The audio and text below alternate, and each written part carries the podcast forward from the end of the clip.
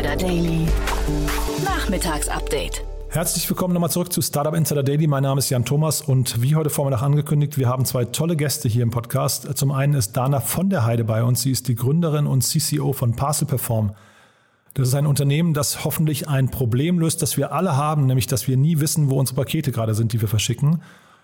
Parcel Perform möchte da eine Art Standard definieren, ein Tracking-System, was ähm, mittlerweile mit über 700 Partnern weltweit gerade irgendwie ausgerollt wird. Und es äh, ist ein super spannendes Thema, muss ich sagen. Ich hatte das überhaupt nicht so auf dem Schirm. Es ist immer wieder spannend zu sehen, wo manche Menschen Probleme identifizieren und sie dann auch lösen möchten. Und das Unternehmen hat gerade eine äh, Finanzierungsrunde abgeschlossen in Höhe von 20 Millionen Dollar. Von daher, ihr seht schon, das ist scheinbar auf dem richtigen Weg. Und genauso auf dem richtigen Weg ist Michael Hänisch. Er ist der CEO und Co-Founder von Freaks for You Gaming. Und das ist eine Agentur, eine 360-Grad-Agentur für den Bereich E-Sports. Und äh, ja, dementsprechend haben wir relativ viel über den ganzen E-Sports-Gaming-Markt gesprochen. Super spannend, kommt bei uns hier immer zu kurz. Von daher äh, lasst euch da gleich ein bisschen verzaubern. Auch das Unternehmen hat 15 Millionen Euro eingesammelt von dem gleichen Investor, nämlich Co-Investor Partners, die auch bei Mr. Specs investiert hatten. Also quasi eine Brücke zum Interview von gestern. Falls ihr das nicht gehört haben solltet, das Interview mit Dirk Graber kann ich euch wärmstens empfehlen. Vielleicht nochmal am Wochenende reinhören, denn da hat Dirk ja relativ ausführlich erzählt, wieso seine persönliche Road to IPO war. Ihr wisst ja, das Unternehmen ist gerade an die Börse gegangen. Es lohnt sich. Wir gehen sofort rein in beide Gespräche. Jetzt kommen nur noch ganz kurz die Verbraucherhinweise. Startup Insider Daily. Interview. Ja, ich freue mich sehr. Ich spreche mit Dana von der Heide von Parcel Perform. Hallo Dana. Ja, äh, hallo, es freut mich sehr, dabei sein zu dürfen. Vielen Dank für die Einladung. Ja, es freut mich auch sehr. Äh, zum einen, weil wir über eure Finanzierungsrunde sprechen und dann, und das ist natürlich was ganz Besonderes, wir sprechen mal wieder mit einer weiblichen Gründerin. Davon gibt es ja nicht so viele. Das stimmt, das stimmt. Ja, also von daher umso schöner. Und vielleicht bevor wir äh, über Parcel Performance sprechen, du hast mir gerade äh, im Vorgespräch schon gesagt, äh, dass bei euch generell aber auch das Thema Diversity sehr groß geschrieben wird, ne?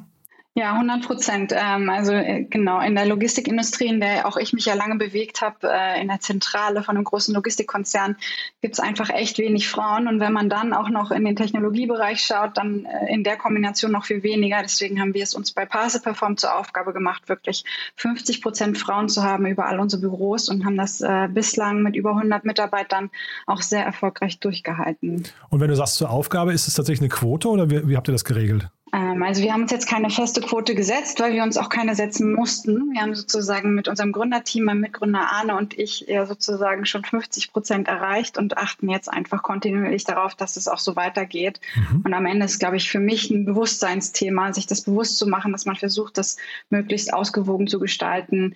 Ähm, brauchen wir eine Quote? Nee, glaube ich, brauchen wir nicht. Und manchmal wird es auch in die eine oder andere Richtung ausschwingen, aber sicherzustellen, dass es wirklich divers ist. Und äh, wir haben auch 14 verschiedene Nationalitäten Nationalitäten, 19 verschiedene Sprachen.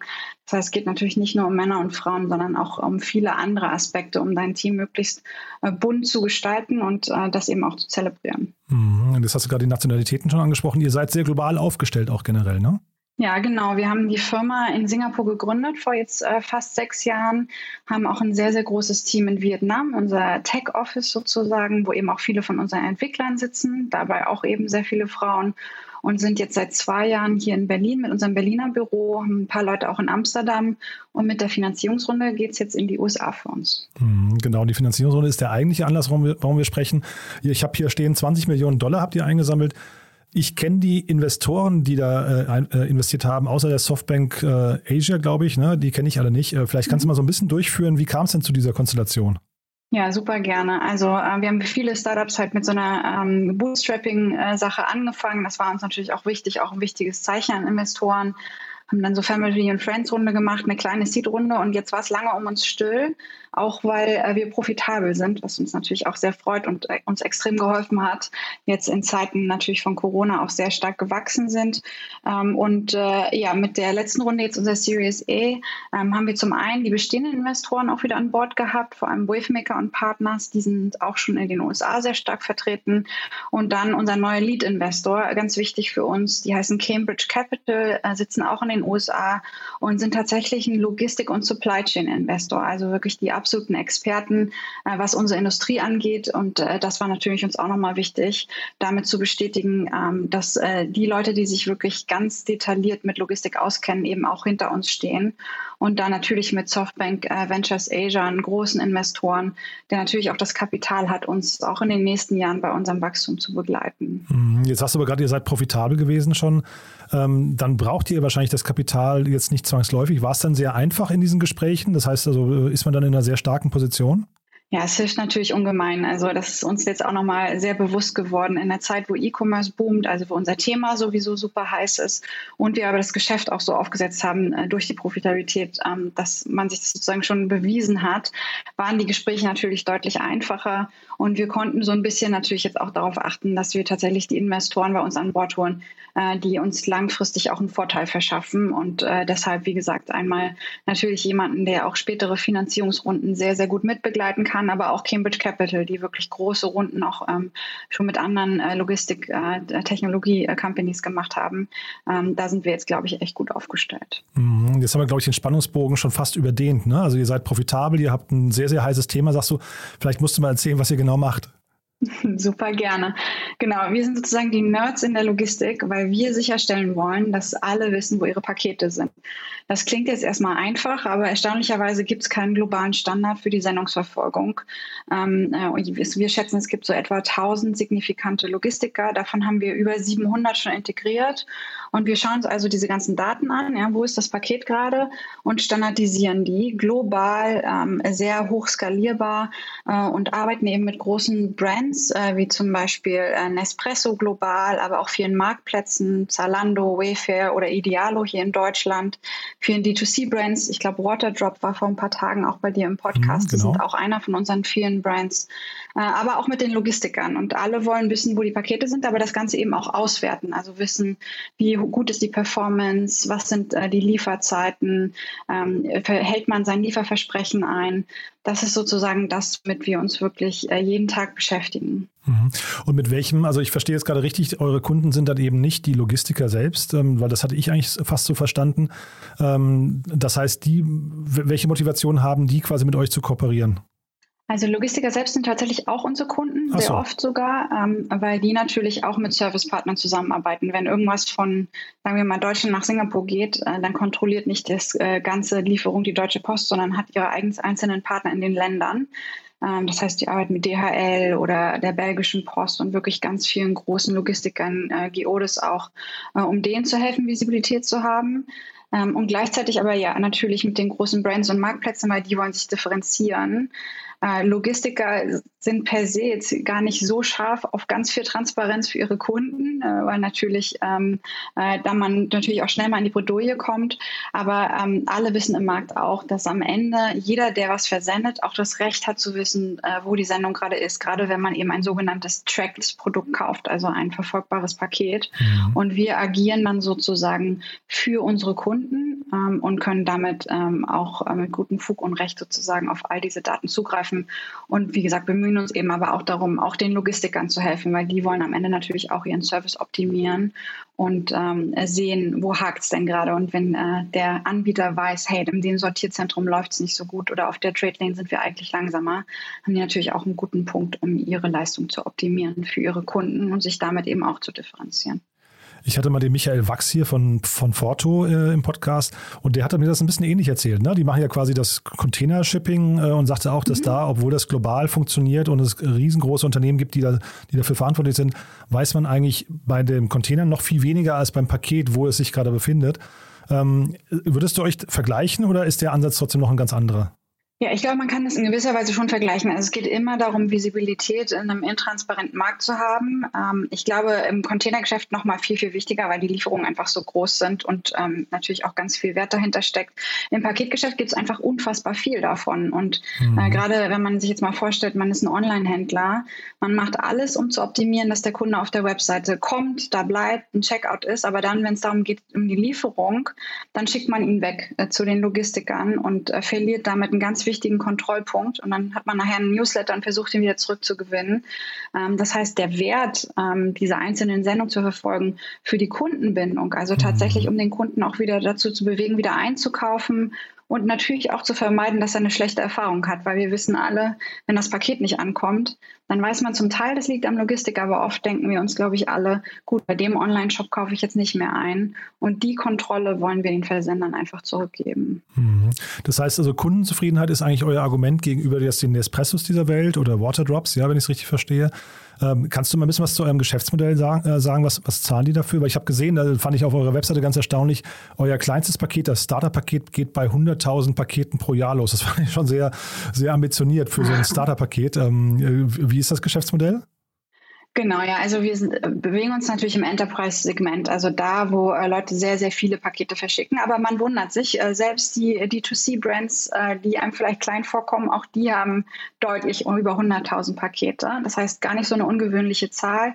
Am Ende kommt der Kunde zu uns und hat ein bestimmtes Paketvolumina und schließt dann jährlich einen Vertrag mit uns ab. Und je nachdem, wie viele Pakete er uns gibt, umso besser ist natürlich der Preis. Mhm. Ähm, und so wird das normalerweise Standard sozusagen Software-as-a-Service-Modelle bei uns ausgewertet. Mhm. Und wie tief seid ihr dann integriert bei, dem, bei den Kunden? Also bekommen die von euch quasi ein eigenes, ähm, ich weiß nicht, äh, Nutzerinterface, ein Dashboard und so weiter? Oder ähm, wie, wie hat man sich das vorzustellen? Genau, am Ende sind wir natürlich eine webbasierte Applikation. Das heißt, man hat eine Plattform, in die kann man sich einloggen. Das mhm. sind dann die Nutzer auf Seiten der Versender. Gleichzeitig bekommen die natürlich von uns ein sogenanntes Widget. Also die können sozusagen die Tracking-Daten ganz einfach, ohne dass sie irgendwas programmieren können, auf ihrer Seite einbinden. Und am einfachsten ist die Verbindung zwischen den Systemen natürlich, wenn man zum Beispiel mit Shopify, Magento oder irgendeines dieser Standard-E-Commerce-Systeme arbeitet. Mit Shopify sind es tatsächlich zwei Klicks und äh, alle Daten sind bei uns sofort integriert. Das heißt, da ist auch der Entwickleraufwand super gering. Mhm. Jetzt hast du euch vorhin als Nerds bezeichnet ne? und ähm, hast auch gleichzeitig gesagt, es gibt diesen Standard weltweit noch gar nicht, was ja irgendwie fast unvorstellbar scheint, ne? weil wir reden ja über, also seit, seit Jahrzehnten über eine globalisierte Welt und wenn es da eben solche Standards, die ja, also ne, Pakete werden, äh, was nicht um die ganze Welt geschifft, die ganze Zeit schon, ähm, woran liegt das? Also was ist quasi was ist quasi der Ansatz, den ihr gefunden habt, den, äh, ich weiß nicht, den DHL oder wie, wie auch immer die großen Unternehmen dann weltweit heißen, die den nicht gefunden haben? Genau, also äh, selbst DHL, die haben halt tausende von verschiedenen Events. Jedes Mal, wenn eine neue Packstation entwickelt wird oder eine Drohne oder eine neue Art der Auslieferung, dann erfinden die eine neue Art, das zu beschreiben. Das heißt, äh, selbst intern haben die kaum Standards. Aber wie das eben so ist in der Industrie, hat sozusagen jeder seine eigene Definition von Dingen. Und äh, DHL, GRS, Hermes und alle anderen Logistiker haben eben ihre eigene äh, Beschreibung für wo das Paket ist, aber eben nicht nur das Event, also im Sortierzentrum, sondern auch die Location. Auch da, das ist erstaunlicherweise nicht standardisiert. Das heißt, wir mhm. legen ja wirklich einmal so ein Grid drüber, äh, weil ja, wie das so ist mit Daten, ist super, wenn man sie hat, aber man kann sie nur nutzen, wenn sie auch äh, quasi standardisiert sind. Und äh, deswegen ist es für uns unfassbar wichtig, dass wir diesen globalen Standard entwickeln, damit wir es auswerten können, in 30 Sprachen übersetzen und das Ganze dann wirklich intuitiver für die Versender, aber auch für die Endkonsumenten machen können. Mhm. Und wenn du jetzt sagst, bei euch ist Cambridge äh, Capital eingestiegen aus den, äh, aus den USA, heißt das, es gibt gar keine richtigen Wettbewerber oder wie, wie sieht euer Wettbewerb aus? Genau, also das gute Zeichen für uns ist immer, dass es tatsächlich Wettbewerb gibt. Ähm, ganz wenige, die so auf globaler Ebene spielen wie wir, eigentlich äh, kaum, sodass ähm, einfach unser Kennzeichen, unser Merkmal wirklich ist, dass egal ähm, mit wem jemand verschickt, wir 100 Prozent garantieren, dieses Volumen abzudecken. Das heißt, wir machen nicht nur Standardpakete auf der letzten Meile, sondern zum Teil machen wir inzwischen eben auch Paletten, äh, alles, was ins Warenlager geht, zum Teil tatsächlich auch schon äh, alles, was im Flieger liegt. Das heißt, wir wollen wirklich alles abdecken ähm, aber ja, Wettbewerb gibt es immer und das ist ja nur ein gutes Zeichen dafür, äh, dass ein Service wie unserer gebraucht wird. Mhm. Ähm, dann ist halt für uns die richtige Frage, wie können wir uns jetzt nochmal stärker differenzieren und dafür auch als Teil dieser Runde für uns ein Thema, das super wichtig ist. Ähm, aktuell wird jedem gesagt, wo ist das Paket? Aber woran wir glauben, ist, dass die Kunden wirklich wissen sollten, wann es ankommt. Und ähm, deshalb äh, haben wir jetzt ein äh, riesengroßes Machine Learning Team aufgebaut, Partnern auch zum Beispiel mit Amazon Web Services, um die neueste Technologie dazu benutzen und sind extrem gut darin, inzwischen äh, schon mit hoher Präzision anzusagen, wann das Paket ankommt. Und zwar nicht nur äh, mit den Daten der letzten Meile, sondern auch indem man man einbezieht, was sozusagen im Warenlager schon passiert, damit man bestenfalls dem Kunden, genau wie Amazon das auch schon macht, am Checkout sagt, wenn du das jetzt kaufst, dann ist es nächsten Dienstag da, weil das, glauben wir, ist das, was den Kunden wirklich interessiert und womit wir tatsächlich den Markt auch nochmal verändern können. Mhm. Was sind denn so die Kanäle, mit denen äh, oder über die ein Kunde informiert werden möchte? Ist das, ähm, weiß nicht, oder Kanäle der Zukunft? Ist das eher SMS und WhatsApp oder ist das ähm, der E-Mail-Newsletter oder wie, wie, was ist, was sind so das, der, der Telefonanruf? Was sind so die präferierten Kanäle? Ja, super spannende Frage. Es kommt tatsächlich auch immer ein bisschen auf das Gut, das verschickt wird, an sozusagen. Also wir mhm. merken äh, das Thema äh, WhatsApp und SMS, das äh, stört viele Kunden, weil das wirklich so ein Einschnitt in ihre Privatsphäre ist. Da wollen sie irgendwie private Kommunikation haben. Das andere Problem mit WhatsApp ist zum Beispiel, dass man eben äh, auf Seiten des Versenders dann Kundenservice-Team braucht, das auch auf Fragen antwortet, weil WhatsApp mhm. ist ein mhm. Chat, ein zweiseitiger Kommunikationskanal. Mhm. Das gleiche sehen wir mit Facebook auch. Das heißt, unsere Kunden haben oft ähm, sehr hohen Erfolg natürlich mit dem Thema E-Mails. Ähm, Öffnungsraten von etwa 80 Prozent, deutlich besser als so Newsletter. Das funktioniert extrem gut. Klar, wenn man jetzt eine große Lieferung bekommt oder ein wertvolles MacBook oder ein iPhone oder sowas in der Art, dann freut sich natürlich jeder auch über eine SMS, die sagt, hey, ähm, sei doch jetzt zu Hause. Und äh, die Frage neben dem Kanal ist natürlich, was man kommuniziert. Und wie gesagt, da glauben wir, anstatt zu sagen, hey, das ist jetzt im Sortierzentrum, weil das sagt einem als Empfänger ja nicht so viel, sollten wir lieber den Anlass nutzen zu sagen, hey, äh, wir haben ein Paket, mach dir keine Sorgen. Äh, wenn du am Dienstagnachmittag zu Hause bist, mhm. Ähm, dann werden wir es dir ausliefern. Mhm. Ich kann mir halt vorstellen, dass diese Zeitfenster, auf die ihr hinarbeiten wollt, dass die auch sehr viel, ich weiß nicht, Potenzial für Frustration oder schlechte Kundenerlebnisse bieten ne, oder bergen. Denn also ich kenne das hier von, von äh, einigen Versendern oder auch den Flaschenposts dieser Welt oder sowas. Die kündigen sich für ein Zeitfenster von zwei Stunden an und dann kommt halt eine Viertelstunde vor Ablauf dieses Fensters kommt irgendwie eine, Nachricht, okay, wir brauchen noch mal 180 Minuten. Ja. Äh, das führt dann eher, ne, also kennst du wahrscheinlich selbst und ich glaube, das ist ja ein bisschen inhärent vielleicht auch die Gefahr bei euch dann, oder? Nee, das ist genau das Problem, dass aktuell diese Vorhersagen einfach falsch sind. Ähm, weil ähm, wenn Logistiker ähm, dir jetzt eine Prognose gibt, wann das ankommt, dann machen sie das erst, wenn das Paket sowieso schon in der letzten Meile ist.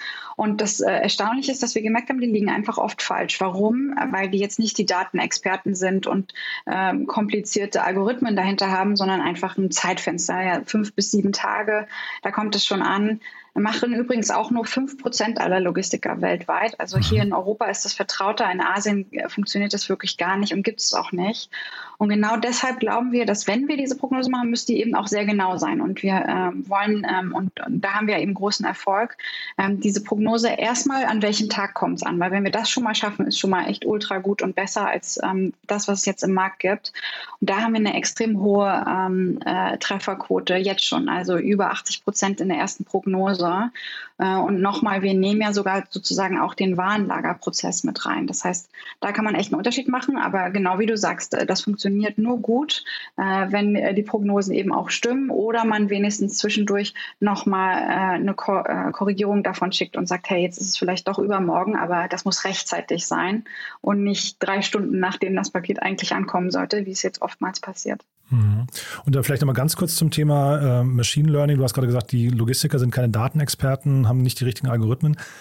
Welche Daten seht ihr denn eigentlich? Weil das ist ja, das könnte ja eigentlich super spannend sein. Ihr müsst ja wahrscheinlich auch die Lieferscheine sehen. Ne? Also ihr wisst ja wahrscheinlich auch, was drin ist in den Paketen.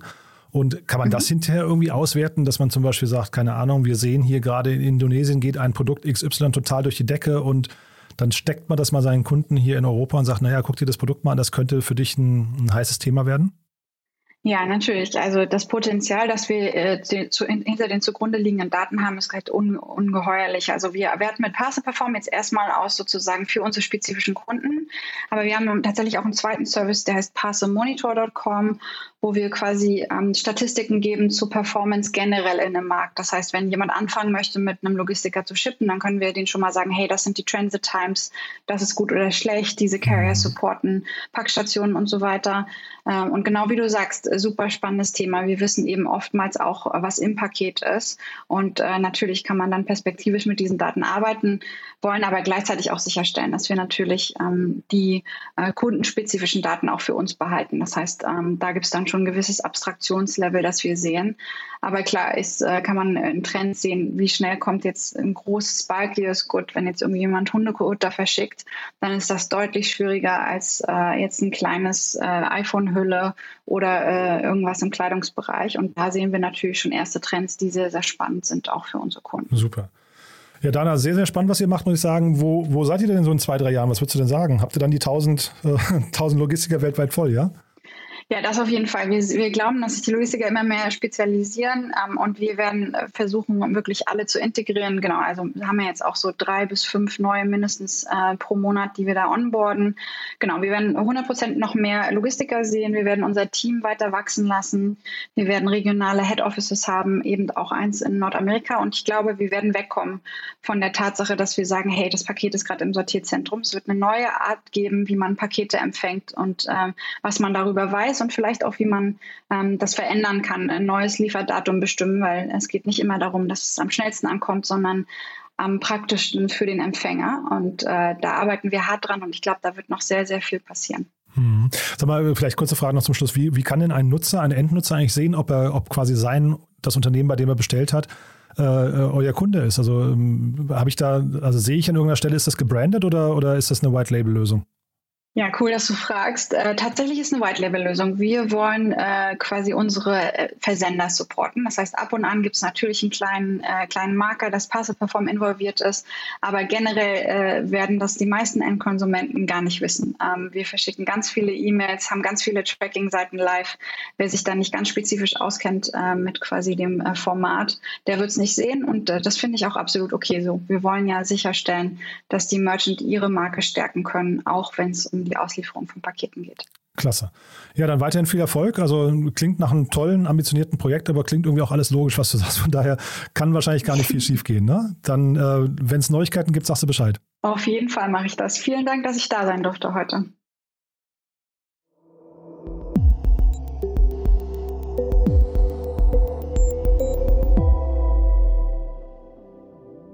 Super. Ja, ich bin verbunden mit Michael Hänisch. Er ist der CEO und Founder von Freaks for You. Hallo Michael. Hallo. Ja, freue mich sehr, dass du da bist. Wir sprechen über den E-Sports-Bereich oder Gaming-Bereich an sich. Äh, hol uns doch mal ein bisschen ab. Was macht ihr denn genau? Wir sind ähm, auf der einen Seite eine 360 Grad ähm, Marketing- und Kommunikationsagentur, die sich um das Thema Gaming und E-Sports äh, kümmert, weltweit. Ähm, beraten verschiedene Kunden, die äh, den Gamer als Zielgruppe für sich erschließen wollen, weil er vielleicht deren Produkte kaufen möchte oder weil man einfach die jugendlichere Zielgruppe irgendwo erreichen möchte. Ähm, das ist so der eine Bereich. Und der zweite Bereich ist, dass wir eben auch speziell für den Gamer dann eigene äh, Produkte sozusagen gestalten. Das heißt Gaming-Communities, Turniere, Events realisieren, wo wir dann den Gamer ganz direkt ansprechen und das das dann eben sponsorenfinanziert realisieren. Jetzt hast du gerade schon zweimal von dem Gamer gesprochen. Wie groß ist denn dieser Markt oder was, was zeichnet denn den Gamer überhaupt aus? Also Erstmal der Gamer ist, ähm, ich, ich glaube, viele Leute bezeichnen sich selber nicht als Gamer, sind es dann aber. Ähm, der Gamer ist derjenige, der eben auf dem PC, auf der Konsole, äh, auf Mobile Devices äh, spielt. Ähm, das fängt dann im Casual-Bereich an, wo man dann eben wirklich bloß solche äh, Point-and-Click-Spiele oder sowas halt spielt. Ähm, und da gibt es dann eben verschiedene Abstufungen. Und äh, je weiter man nach oben kommt, desto mehr ähm, äh, finden dann auch Leute auch mal Gefallen äh, an kompetitiven Spielen, wo sich halt wirklich dann Menschen mit Menschen äh, am Ende des Tages halt messen. Und ähm, ja, hat man dann erstmal so, sag ich mal, den breiten Sportbereich, wenn man das dann auch schon an der Stelle Sport nennen möchte. Und es geht dann eben hoch bis in den Spitzen, Spitzensportbereich, ähm, wo dann eben wirklich die äh, Profis bezahlt werden, ähm, um hohe Preisgelder spielen. Und insgesamt ist es halt ein gigantisch großer Markt. Also wenn man ihn mal aus einer Entertainment-Sicht halt betrachtet, ähm, der Musikmarkt, der äh, Box-Office-Markt äh, zusammen sind deutlich kleiner als der Gaming-Bereich äh, mit den ganzen Umsätzen, die die Publisher da machen. Der E-Sports-Bereich ist äh, erfährt ein großes Wachstum, ist jetzt halt äh, so an der Schwelle des Milliardenmarktes und ähm, ja wächst halt von Jahr auf Jahr enorm an. Milliardenmarkt in Deutschland? Nee, global. Global, achso, okay. Ja, weil ich, also ich äh, höre oder lese immer von großen Preisgeldern. Das klingt ja wirklich schon irgendwie ja, so nach, also ich, es gibt ja auch so Bilder von den ganzen, ich glaube, äh, Schalke und sowas, so Arenen, die dann wirklich vollgestopft sind mit, mit äh, weiß nicht, 10.000 von Zuschauern. Äh, kannst du uns da mal so ein bisschen durchführen? Ähm, wie laufen denn, also ich glaube, diese Events ist ja wahrscheinlich so zumindest ein Kernbestandteil der ganzen E-Sport-Szene. Mhm. Wie läuft sowas ab?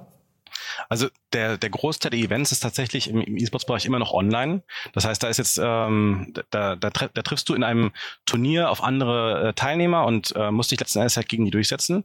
Und davon gibt es halt hunderte, tausende Turniere weltweit. Ähm, du kannst jeden Tag als, als, als Gamer in verschiedenen Spielen äh, Turniere finden, an denen du teilnehmen kannst. Ähm, die sind dann eben ähm, teilweise selbst organisiert aus der Community und die Speerspitze der Turniere und der Events, die realisiert werden, werden dann eben wirklich von den großen Veranstaltern durchgeführt. Da gibt es eben uns ähm, als Freaks, die wir ähm, verschiedene Turniere im deutschsprachigen Raum, auch im französischsprachigen Raum und eben über äh, die Hinzunahme von Pro Gaming Italia im Mai auch im italienischen äh, Raum äh, realisieren aber genauso eben auch ähm, unter nicht unseren Markennamen, mit denen wir dann auftreten, für Kunden dann eben auch zum Beispiel im europäischen Raum gesamt oder auch in Asien oder in den äh, USA. Und dann gibt es eben auch andere etablierte Player im Markt, wie zum Beispiel eine ESL, Dreamhack, ähm, Blast oder ähm, auch Riot Games, die selber ähm, mit ihrem eigenen Titel League of Legends Turniere veranstalten. Ähm, und das sind dann ähm, wirklich teilweise eben auch Grassroots oder Amateur-Turniere, aber genauso eben auch Profiturniere, wo dann eben wirklich um ähm, sehr hohe Preisgelder gespielt wird. Mhm. Und diese Profiturniere, das sind ja dann oft auch eben Profimannschaften und da habe ich irgendwie mal mitbekommen, da gibt es ja auch in Berlin so ein paar Teams, die dann irgendwie so richtig hochgezüchtet werden. Ne? Die werden so richtig ja, weiß nicht, 360 Grad betreut. Ich weiß nicht, ob ihr, ihr sowas auch macht, aber die da, also wo dann tatsächlich auch ein Fitnesscoach dabei ist, ein Koch und was weiß ich was alles und wo es auch tatsächlich um richtig viel, also um hohe Einnahmen geht, richtig viel Geld, ne? Ja, also ähm, wir, wir selber haben kein Team, wir unterstützen auch per se erstmal so kein Team, wir arbeiten mit vielen Teams zusammen. Ähm, wir sind eben, sag ich mal, einer der Stakeholder, die an der Professionalisierung dieses E-Sport-Marktes halt sehr stark mitwirken. Und ähm, da hast du eben Deutschland ähm, seit jeher, seit äh, über 20 Jahren hervorragende äh, Teams. Es gibt inzwischen aber auch einfach sehr viel Wachstum im Bereich. Wir haben zum Beispiel seit einigen äh, Jahren in Deutschland die E-Sports Player Foundation. Das ist sowas, ähm, wenn man es im klassischen Sport vergleicht, die deutsche Sporthilfe, ähm, die dann wirklich eben auf Exzellenzförderung ähm, äh, hinarbeitet ähm, und äh, sich anschaut, welche Spieler gibt es mit Potenzial, wie können die unterstützt werden in ihrer eigenen Entwicklung. Ähm, genauso wie dann eben äh, an Olympiastützpunkten trainiert wird, werden die dann eben auch in Trainings mit reingenommen. Die kriegen dann ähm, abseits von den Teams vielleicht eben äh, mal jemand, der mit denen über gesunden Schlaf spricht, gesunde Ernährung oder auch andere äh, physische Trainings. Ähm, genauso aber eben auch äh, psychisches Training. Wie, wie, wie gehst du mit dem Stress, mit dem Druck um, den du sozusagen erfährst als, äh, äh, als, als Spitzen-E-Sportler? Ähm, ja, das ist äh, ein, ein, ein sehr stark wachsender Bereich, wo wir eine, eine, ein hohes Maß an Professionalisierung gerade erfahren. Mhm. Und die Spiele, du hast jetzt gerade League of Legends ja schon erwähnt, ähm, ich weiß nicht, Counter-Strike und dann kenne ich, glaube ich, aus Korea, Südkorea war, glaube ich, dann äh, StarCraft eine ganze Zeit sehr, sehr äh, populär. Was sind denn so die, die wichtigsten Genres und vielleicht auch die wichtigsten Spiele? Vielleicht, und, und gibt es Unterschiede quasi von den Profispielen zu äh, Nicht-Profi-Casual-Games? Also erstmal, man, man, man kann das ähm, eigentlich nur Markt für Markt betrachten. Es sind nicht die gleichen Spiele, die Dubai ähm, äh, ähnlich gespielt werden. Du siehst zum Beispiel, dass Asien ein riesengroßer Mobile-Markt ist. Das hat teilweise äh, mit dem Nutzerverhalten zu tun, das hat teilweise auch mit der Verbreitung von Devices zu tun. Und je nach Device sind dann eben auch teilweise die, die Spiele, die gespielt werden, sehr unterschiedlich. Du merkst auch, dass es halt unterschiedliche Präferenzen gibt. Ähm, die Franzosen, die Briten, die Deutschen spielen teilweise unterschiedliche Spiele. Ähm, aber wenn du mal so, so einen Querschnitt bilden möchtest, ähm, League of Legends, ähm, Dota sind zwei Spiele aus dem einem relativ ähnlichen Universum, äh, beides sogenannte MOBAs. League of Legends deutlich größer, Dota, sag ich mal, etwas mehr, ähm, äh, ja, eine, eine, etwas kleinere Zielgruppe, ähm, spielt aber tatsächlich aktuell das größte Preisgeld aus, äh, global als Spiel. Da sind wir ähm, inzwischen bei über 30, ähm, ich glaube sogar über 40 Millionen Preisgeld bei The International angelangt, ähm, was eben so das, das, das jährliche Highlight ist, die, die Weltmeisterschaft, die da ausgetragen wird. Ähm, und dann hast du eben äh, Spiele wie jetzt zum Beispiel Counter-Strike, da ist jetzt äh, von Riot Games im letzten Jahr dazugekommen das Spiel Valorant, ähm, was eben auch ähm, im, Shooter-Universum sich abspielt. Du hast ansonsten natürlich, sag ich mal, so Spiele wie äh, PUBG oder ähm, von Epic Games äh, eben beispielsweise Fortnite äh, als Spiel, ähm, die unterschiedlich stark im E-Sports-Bereich sozusagen ähm, ver verwurzelt sind, ähm, aber insgesamt einfach eine eine ultra breite Zielgruppe, die du insgesamt ansprichst. Dann hast du natürlich auch Sportsimulationen, FIFA allem voran, was in Deutschland eben sehr stark gespielt wird. Ähm, ansonsten Pro Evolution Soccer, was eben sozusagen auch nochmal eine andere ähm, Fußballsimulation ist, die eben auch viel gespielt wird. Also es gibt halt wirklich reichhaltig in der Breite ganz, ganz viele Spiele, die kompetitiv gespielt werden und natürlich noch viel mehr Spiele wie dann eben zum Beispiel Sims oder sowas, die dann eben außerhalb des Competitive-Bereichs ähm, äh, einfach bloß, sag ich mal, eher casual gespielt werden, aber auch durchaus sehr intensiv. Aber da gibt es dann keine Preisgelder. Richtig, in ja. der Regel nicht unbedingt. Also es gibt natürlich dann auch mal, ähm, äh, sag ich mal, auch Competitions, die jetzt halt nicht ähm, unbedingt darauf, darauf ausgelegt sind, dass du gegen andere Spieler spielst. Es gibt dann eben zum Beispiel äh, Competitions, wo es darum geht, ein Spiel möglichst schnell durchzuspielen oder was auch immer. Aber ich sag mal, der klassische E-Sport, der ist das nicht, sondern der klassische E-Sport ist wirklich eben Mensch gegen Mensch oder Team gegen Team äh, ähm, die sich eben im sportlichen Wettkampf miteinander messen. Mhm. Und was würdest du sagen, wo entwickelt sich dieser Markt jetzt hin? Also ich, ich glaube, es gab mal Diskussionen darüber, ob es mal eine olympische äh, Disziplin werden sollte oder mehrere zum Beispiel. Ne? Ähm, dann hast du jetzt, glaube ich, eben noch nicht erwähnt das Thema VR, also Virtual Reality. Ähm, ist da das ganze Thema Metaverse, ist das nochmal ein Thema? Ähm, oder wird es irgendwann mal eine Sache sein, die vielleicht sogar auf die große Leinwand im Kino, wenn es sowas noch geben sollte, in ein paar Jahren äh, Einzug halten kann? Mm. Also fangen wir mal beim Sport an. Ähm, am Anfang war es schon so, dass, dass äh, gerade in Deutschland viel diskutiert wurde darüber, dass ähm, äh, doch bitte E-Sport eine Anerkennung als Sport bekommen soll. Warum? In Deutschland ist ähm, die Anerkennung als Sport ein Privilegium. Äh, und die, äh, dieses Privileg hätte zum Beispiel ähm, positive Einflüsse darauf, ähm, wie es ist mit der Anerkennung von Vereinen, die sowas praktizieren. Das heißt, heute kann es eben passieren, dass du als ein äh, gemeinnützig anerkannter Verein anfängst, E-Sport zu praktizieren und dann eben dann, dann äh, mal ein Fragezeichen dran steht, was machst du eigentlich gemeinnützig? Aha, E-Sports, das ist doch gar nicht, äh, gar nicht Sport, also ist kein gemeinnütziger Zweck, den du mit verfolgst. Genauso gibt es eben viele äh, reine E-Sport-Vereine, die natürlich auch von der Gemeinnützigkeit und die, der Arbeit, die sie dort äh, ähm, tätigen, ähm, profitieren würden. Und muss halt einfach ganz klar sagen, E-Sport ist in der Masse eben auch Breitensport. Das heißt eben ähnlich wie, wie, wie der klassische Sport. Ähm, in vielen anderen Ländern ist das aber eben nicht so. Deswegen gibt es einfach in der Industrie schon eine Diskussion darüber, sollen und wollen wir eigentlich Sport sein oder eben auch nicht und brauchen wir das überhaupt? Und ich glaube, wenn du jetzt halt wirklich mal schaust, wie sich E-Sports über die letzten Jahre hinweg entwickelt hat, ähm, und es ist halt wirklich ein massives Ma Marktwachstum, was wir da beobachten, ähm, kann es halt in einigen Ländern von Vorteil sein, kann es natürlich auch von Vorteil sein, wenn es äh, mal olympisch ist, aber es ist jetzt halt nichts, wo man sagt, und das ist dann der Durchbruch für uns, sondern E-Sports für sich ist halt einfach, ähm, erfährt ein unglaubliches Wachstum, hat eine unglaubliche Fanbase dahinter, füllt Stadien mit ähm, 20, 30, 60.000 äh, Besuchern, je nachdem, wo du eben auch dann in so ein Stadion gehst. Wir, äh, zum Beispiel in, äh, in Deutschland die Lanxess Arena in, äh, in, Köln oder ähm, auch die Barclaycard Arena in, in äh, Hamburg, die sind halt gefüllt, wenn zum Beispiel Beispiel die ESR als Veranstalter internationale Events dorthin bringt. Wenn wir selber ähm, Events veranstalten, zum Beispiel in Berlin in der Arena, in Treptow, die sind auch ausverkauft. Also du, du, du bist ganz oft vor ausverkauftem Haus mit einigen Tausend, die dann eben da hinkommen. Ist das jetzt praktisch vom Markt her schon so groß wie Sport? Nein, ist es nicht. Aber ähm, wir haben halt einfach auch ein, ein richtig großes Wachstum und eine richtig große Entwicklung, die dahinter liegt. Mhm. Ja, und jetzt nochmal kurz das Thema VR und, und ich weiß nicht, Oculus, Metaverse und solche Geschichten.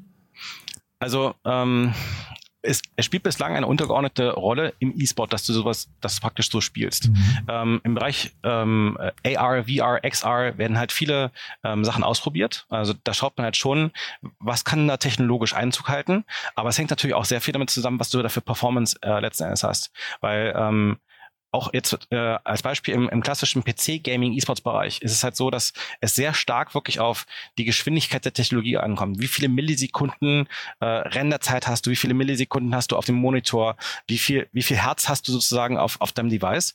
Und der, der, der Gamer, der wirklich eben das dann im, im Profi-E-Sport betreibt, für den ist das ähm, ultra zeitkritisch, der, der sucht nach der, der ultimativen Performance.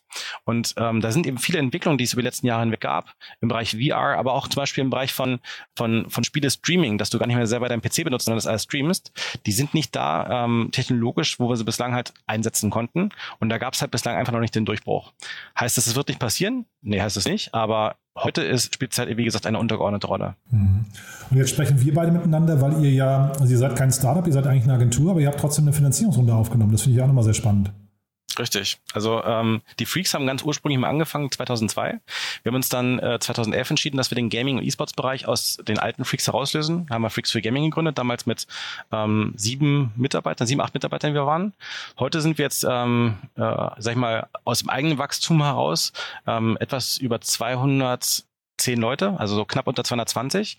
Dann haben wir eben noch äh, Pro Gaming Italia mit in die Gruppe aufgenommen. Damit sind wir jetzt so um die 250 Mitarbeiter, ich glaube ein bisschen drüber. Ähm, ja, und haben das eben alles bootstrapped äh, von Tag eins an gebaut. Ich sag mal, mit dem Verständnis guter, gesunder deutscher Mittelstand, der versucht, nachhaltiges Wachstum zu schaffen und mhm. selbst äh, finanziert äh, voranzukommen. Das war natürlich, sag ich mal, ungleich schwieriger als das, was viele unserer ähm, Kollegen im Markt rechts und links so gemacht haben, denn die haben halt immer ihre Unternehmen gebaut auf die Perspektive, Geld aufzunehmen, zu wachsen ähm, und eben so zu finanzieren und dann später vielleicht auch erst ihr, ihr eigenes, eigentliches Geschäftsmodell zu finden. Und wir haben uns dann ähm, ja, über die Jahre hinweg super entwickelt. Wir haben jetzt auch mal, sag ich mal, über das Wachstum auch mal Jahre gehabt mit Wachstumsschmerzen und haben uns jetzt eben zum Schluss entschieden, ähm, nach all den Jahren macht es halt für uns äh, wirklich viel Sinn, ähm, das Gelernte, ähm, sag ich mal, zum einen zu exportieren noch stärker, also unseren europäischen Footprint, äh, wie man es so schön auf Deutsch nennt, äh, ähm, noch etwas zu vergrößern, ähm, zu expandieren im Agenturbereich, zu expandieren auch im Bereich von, von eigenen äh, Events, Produkten, Ligen, Broadcasts, die wir herstellen wollen. Und haben uns dann eben über ähm, einen strukturierten M&A-Prozess halt umgeschaut. Wer sind da die richtigen Partner? Und haben zum Schluss halt die Co-Investor-Partners gefunden, ähm, die jetzt eben bei uns investiert haben. Und die kennt man in der Startup-Szene, weil sie auch bei Mr. Specs unter anderem investiert haben. Und da habe ich mich dann gefragt, was bedeutet das jetzt für euch in der Neuausrichtung? Oder ist es eine Neuausrichtung? Weil ihr ja wahrscheinlich jetzt irgendwie auch irgendeinen äh, Exit-Pfad auch vor Augen haben müssen, oder? Mm, also ich würde sagen, jetzt erstmal so unmittelbar ähm, heißt es für uns eigentlich gar nicht, dass sich was für uns verändert, sondern ähm, es ist eher so, dass wir über diesen Prozess ähm, Co-Investor als, als, ähm, als Partner kennengelernt haben und gemerkt haben, dass da einfach ähm, wirklich schlaue Köpfe ähm, sind, die uns in der aktuellen Phase ähm, von Professionalisierungsthemen, die wir im Wachstum haben, zum Beispiel im Bereich Finance oder HR, ähm, unglaublich gut unterstützen können, weil das haben die äh, bei Co-Investor bei, bei zahlreichen Unternehmen teilweise mitentwickelt. Die haben ein ultra äh, gutes Netzwerk an anderen Unternehmern, die teilweise eben dort investieren oder die sie eben auch schon äh, ähm, in die sie investiert haben, ähm, wo sie dann eben viel im Netzwerk vermitteln können. Und diese Kombination aus ähm, ich sag mal, einem, äh, einem wirklich guten Unternehmergeist, guten Unternehmertum, was wir da äh, kennengelernt haben, ähm, Gesprächen, die wir sehr wertschätzend auf Augenhöhe empfunden haben im ganzen Prozess und eben, sag ich mal, diesen Package zwischen äh, auf der einen Seite Finanzinvestor, der uns jetzt halt nicht wirklich so eine starke strategische Färbung gibt, auf der anderen Seite eben auch dieser äh, strategische Aspekt, wo können wir uns bei welchen Themen unterstützen, außerhalb, sag ich mal, des klassischen Gaming-E-Sports-Bereichs, wo wir schon glauben, dass wir die Profis sind, ähm, war das einfach ein richtig guter Fit für uns. Ja, super. Äh, vielleicht noch mal kurz zum Schluss. Ähm, wir haben ja jetzt hier relativ viele Hörerinnen und Hörer aus der Startup-Welt. Äh, für welche, also ihr habt ja jetzt wahrscheinlich einen sehr guten Überblick auch für die Platzierung von Marken ähm, und, und Marketingmaßnahmen. Für wen eignet sich denn dieses ganze Umfeld? Ich glaube, es gibt eigentlich keinen, für den sich dieses Umfeld E-Sports nicht eignet. Also ähm, wir, wir haben angefangen damals eben wirklich mit den IT-Herstellern zu arbeiten, die äh, gesagt haben, ähm, sie wollen halt ihre hochpreisigen Grafikkarten irgendwie äh, an den Mann oder an die Frau bringen. Und heute ist es so, dass einfach dieser Gaming-E-Sports-Bereich eine, eine, eine Lücke schließt. Denn wenn du überlegst, wo du heute Werbung machen kannst, ähm, muss, muss man einfach sagen, ähm, viele jugendliche Zus Zuschauer schauen jetzt nicht mehr unbedingt äh, werbefinanziertes Fernsehen, sondern die gucken dann eher über Amazon Prime oder Netflix oder keine Ahnung was ihr, ihr Programm. Da gibt's keine Werbeausspielung in der Regel. Ähm, lesen die noch klassischerweise Zeitschriften? Auch nicht unbedingt. Sind die im Internet unterwegs? Ja. Nutzen die Adblocker? Ja, leider auch. Deswegen musst du dich einfach fragen, wie erreichst du die denn noch? Und über den E-Sports-Bereich äh, kriegen wir sehr viele der Gamer, ähm, sag ich mal, emotional gepackt über Sponsorings, über coole Aktivierung, wo du eben als ein Werbepartner nicht bloß als die lästige Werbung aufgenommen wirst, sondern eben wirklich toll eingebunden in, äh, in Programm äh, Werbung machen kannst für dein Produkt oder für, für, für deine Sache. Wir haben heute verschiedene Marken, wir haben Autohersteller, wir haben jetzt zum Beispiel auch als Sponsor bei der League of Legends Prime League in Deutschland, das ist die League of Legends Liga in, in, in dem Raum, haben wir zum Beispiel auch den äh, deutschen Zoll als Sponsor weil die einfach sagen, sie versuchen, das als eine, als eine Maßnahme für sich zu sehen, ähm, Nachwuchs äh, anzusprechen, als attraktiver Arbeitgeber angenommen zu, äh, wahrgenommen zu werden. Und ähm, deswegen glaube ich wirklich in der Breite, egal ob du jetzt ein Tech-Produkt hast, ob du ein Non-Tech-Produkt hast, ob es aus dem Bereich Food and Beverage ist oder was auch immer, ähm, über den Gaming-Bereich erreichst du inzwischen so viele Leute, über 50 Prozent der Deutschen spielen. Ähm, und du erreichst sie auf eine andere Art und Weise, über ein anderes Medium, eine andere Plattform, teilweise Entertainment, teilweise Sport und deswegen aus meiner Sicht halt wirklich ein ganz toller Kommunikationskanal. Und gibt es da irgendwelche Marken, die dir auffallen, die vielleicht mit euch gewachsen sind, also die in dieser, in dieser Szene dann groß geworden sind? Weil, wie gesagt, die meisten Startups haben ja jetzt nicht Unsummen an, an Budget. Mit welchem Budget muss man eigentlich anfangen bei euch? Also wir haben, wir haben einige Kunden, die haben halt mit ähm, niedrigen bis mittleren fünfstelligen Beträgen angefangen, äh, erstmal zu investieren. Also wenn, wenn du wirklich ganz kleine Sachen machen möchtest, geht das natürlich auch. Aber es hängt davon ab, was für eine, was für eine Reichweite möchtest du generieren, was ist wirklich halt dein Anspruch, ähm, was du auch dabei rausbekommst. Und es, es gibt viele, die ähm, äh, ganz interessante Geschäftsmodelle entwickelt haben. Ich sag mal, das klassische ähm, E-Sport-Sponsoring, das fängt halt inzwischen im mittleren bis höheren äh, fünfstelligen Bereich an. Teilweise geht's halt auch schon in den sechsstelligen Bereich rein und am oberen Ende auf nationalem Level gehst du dann schon auch teilweise in den hohen sechsstelligen Bereich halt mit rein, je nachdem, was du dann eben für, für Sponsorings abschließen möchtest, wenn es ein Titelpatronat ist oder was auch immer. Wenn es halt wirklich bloß darum geht, du willst was machen, der Einstieg, der muss jetzt nicht teuer sein. Du kannst ja auch mit, mit Influencern arbeiten, du kannst ja ganz viel machen. Ähm, also ich höre raus, äh, dafür seid ihr dann auch der richtige Ansprechpartner, ja? Absolut. Also äh, es ist schon so, dass wir ähm, uns einer, einer sehr guten Auftrags- und Kundenlage sozusagen erfreuen, deswegen auch nicht mehr zu jeder Zeit jeden Kunden aufnehmen können. Ähm, also da so ein bisschen auch ein Luxusproblem gerade hängen. Aber ähm, ansonsten, es ist ein sehr, sehr spannender Markt und äh, jeder, der sich für den Markt interessiert, für den sind wir gerne Ansprechpartner und helfen entweder eine Lösung selber zu realisieren oder vielleicht auch auf andere zu verweisen, die vielleicht auch besser als wir helfen können, weil es vielleicht dann eben eine sehr nischige, eine sehr nischige Anfrage ist. Super, Michael. Du dann, also hochinteressant, ich habe wieder viel gelernt. Wie gesagt, so ein Markt, den kenne ich halt nur von außen. Ähm, von daher vielen Dank für die Insights. Euch weiterhin viel Erfolg. Äh, klingt beeindruckend, was ihr da macht. Und wenn es Neuigkeiten gibt, melde ich gerne wieder, ja? Danke dir für die Einladung. Startup Insider Daily, der tägliche Nachrichtenpodcast der deutschen Startup-Szene. So, damit sind wir durch für heute. Damit sind wir sogar durch für diese Woche. Ich danke euch fürs Zuhören. Es war wirklich wieder eine super, super spannende Woche. Pickepacke voll mit richtig coolen Themen, richtig tollen Gästen. Ich hoffe, es hat euch Spaß gemacht. Wie immer die Bitte an euch, empfehlt uns gerne weiter. Wir freuen uns über jeden Hinweis, über jedes Posting, das auf diesen Podcast hier verweist und oder empfehlt uns auf Apple Podcast, hinterlasst eine Sternebewertung. Das hilft uns am allermeisten, um dem Algorithmus von Apple klarzumachen, dass hier ein richtig cooler Podcast entsteht. Damit könnt ihr uns wirklich am meisten helfen. Von daher dafür schon mal vielen Dank. Und ansonsten, ja, wie gesagt, genießt das Leben, genießt das Wochenende. Ich freue mich, wenn wir uns am Montag wieder hören. Bis dahin, alles Gute. Ciao, ciao.